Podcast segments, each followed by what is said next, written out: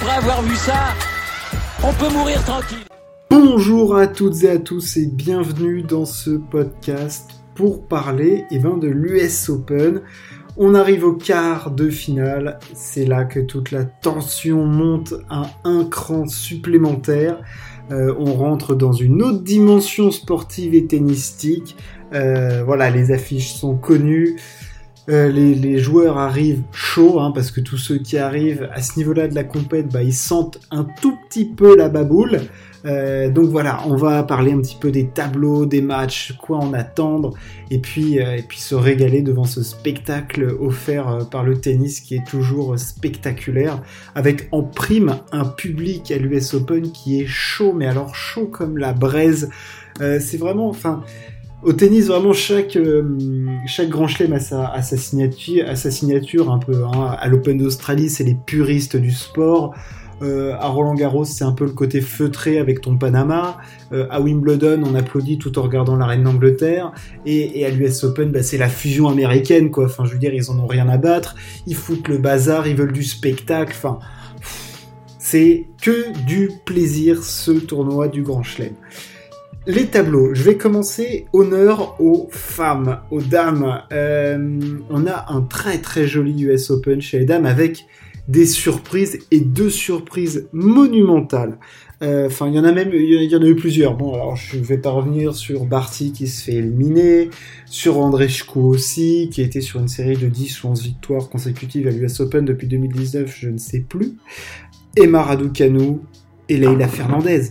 Qu'est-ce qu'on qu'est-ce qu'on assiste, à quoi on assiste avec ces deux nanas qui sortent de nulle part du haut de, de leurs 18 piges là, c'est, c'est n'importe quoi ce qui se passe. Enfin, waouh, waouh, waouh. Donc, Raducanu, on l'avait déjà vu euh, à Wimbledon où elle avait été incapable de finir son match, elle était dans un état monstrueux de, de, nerfs, enfin c'était terrible tellement elle était tendue. Euh, et là, elle remet ça pour son deuxième grand chelem. Elle est en quart elle sort des qualifications. Elle va affronter Belinda Bencic. Enfin, waouh, waouh, waouh, quoi. Elle est dans la partie de tableau du coup de Pliskova et Sakari. Sakari qui s'est défait d'Andrejku au terme d'un match, mais de mutantissime, enfin de mutante, un truc à te à t'allumer une centrale, une centrale nucléaire, comme j'aime à dire. Euh, enfin bref, Raducanu Bencic. Euh, mais Raducanu, elle est, elle est sidérante. Enfin, je veux dire, ça sort de nulle part ce qui se passe. Euh, cette petite nana euh, qui, bon, qui, est certes qui a la nationalité anglaise, mais qui a rien du tout d'anglaise. Hein. Je crois que sa mère a des, a des origines asiatiques, son papa il vient de, des pays de, l'Est. Enfin, voilà, mais bon, elle a la nationalité anglaise. mais c'est hallucinant ce qu'elle produit sur un terrain de tennis. C'est fou, fou, fou. Enfin, il n'y a, pas de mots pour vous décrire ce qu'on est en train d'assister. C'est peut-être la naissance d'une grande joueuse ou pas. Enfin, parce que bon, qu'elle le fasse en one shot à Wimbledon, bon, ok. Là, elle refait pareil à l'US Open. Il y a quelque chose. Il y a quelque chose. On va voir, mais il y a quelque chose. Euh, elle affronte Belinda Bencic, du coup, très en forme après. Euh, bah, cet été, elle est hyper en forme de toute façon, la championne olympique. Euh, elle, est, elle est là, et puis elle confirme.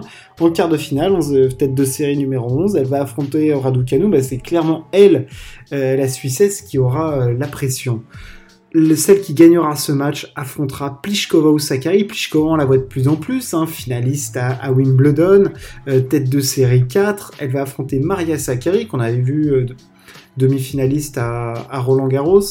Euh, Maria Sakari qui a sorti un match monumental pour sortir André Tchkou.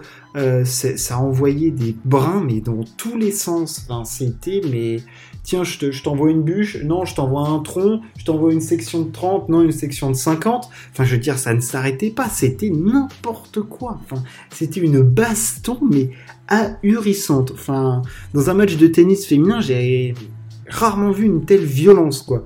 J'ai en tête les finales de l'US Open 2012 euh, et 2013, la d'Azarenka face à Williams, où c'était un niveau de jeu pareil, un truc à te un truc sidérant là, à te scotcher sur ton canapé pendant des heures.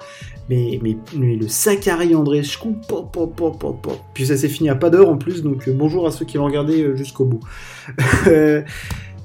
J'arrive sur la partie basse du tableau. Alors, Kreshikova affrontera Sabalenka. Bon, alors là, les têtes de série tiennent le rang. Sabalenka, deuxième. tête de série 2. ça y est, elle confirme de plus en plus Sabalenka.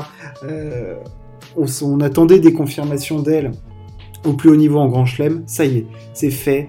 Quart de finaliste à l'US Open, dans une grande saison pour elle je veux dire, la Biélorusse, elle est, elle est tankée quand même, mais là, elle est là, elle envoie du bois, elle est solide. Bravo elle. Et puis Kreshikova, enfin Kreshikova, c'est le tube de, bah, c'est le tube depuis Roland, depuis Roland Garros. C'est un tube, cette nana qui était certes numéro 1 mondial en double, mais qui avait jamais atteint ce niveau en simple. Mais jamais, mais à des années-lumière de faire ce qu'elle est en train de faire. C'est-à-dire d'être régulière au très très haut niveau, c'est-à-dire encore un quart de finale. Euh, et puis en pondant des matchs correctement. Alors ce qu'elle fait face à Muguruza, c'est très moyen. Euh, en termes de sportivité, c'est naze. je dirais même, c'est nul, c'est zéro. Euh, voilà, en plus, Muguruza, ça lui a complètement... Elle est complètement sortie de son match. Enfin, je vais pas revenir épiloguer sur les pauses euh, utilisées à outrance pour casser le rythme des matchs, mais il va falloir agir là-dessus puisque ça pète complètement des résultats de sport. Le fait est que Kreshikova, elle est là, et puis le Kreshikova Sabalenka, bah alors là, moi, je dis quand même avantage à Sabalenka. Je pense qu'elle a un fond de jeu qui est au-dessus. Euh, et puis elle me semble lancée là. Il faut qu'elle a, elle a la niaque et je pense qu'elle a envie de montrer euh, qui, enfin pas qui elle est, mais voilà, que ce soit normal qu'elle arrive à ce niveau-là dans les gros tournois et qu'elle supporte cette pression. Donc euh, allez Sabalenka. Et puis alors l'autre, l'autre carte finale, le dernier, Leila Fernandez face à Svitolina. Mais alors Leila Fernandez, c'est pareil que Raducanu, ça sort de nulle part. Parce que Raducanu, là, elle continue et puis elle met des doudous dans tout le monde. Mais Leila Fernandez, waouh, waouh, waouh, waouh, waouh. C'est encore, c'est la quatrième dimension, là. On a, on a encore ouvert, ouvert une faille spatio-temporelle, je suis désolé. Euh, elle sort Kerber, elle sort Osaka, euh, puis dans des matchs serrés, elle passe un temps sur le cours de dingue, euh, les tie-breaks importants, elle les gagne, enfin, c'est quoi cette nana, encore une fois, enfin, le tennis canadien est en de très très bonnes mains, enfin, waouh. Leila Fernandez, bon bah voilà, le tennis s'est fait un nouveau nom, elle affronte Svitolina, et quand on sait que Svitolina a parfois du mal à gérer la pression, eh ben il y a beaucoup de choses qui vont, il y a beaucoup de choses derrière qui se mettent, euh, en marche. Hein. Donc, euh, je vois forcément un match en 3-7 et puis pourquoi pas une victoire de Fernandez au bout, même si j'ai très très envie que Svitolina est loin dans un tournoi du Grand Chelem. On l'a vu en 2019, elle avait atteint ses premières demi-finales. Euh, là, elle avait connu un petit creux. Elle gagne un tournoi juste avant l'US Open, donc elle est dans une bonne dynamique. Ça serait bien pour elle que qu'elle aille loin. Voilà pour l'analyse de ces quarts féminins. J'espère que ça vous a plu et puis bah, on va se retrouver très très vite parce que tout de suite on va parler des hommes. Ciao, à plus.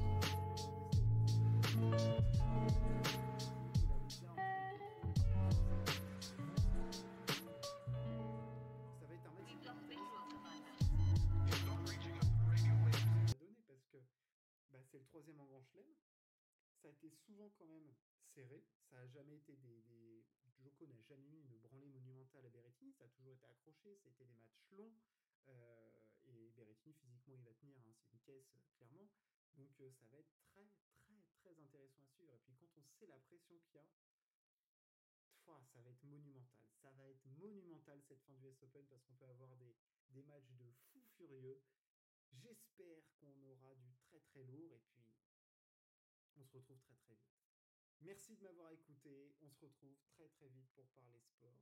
Ciao. À plus.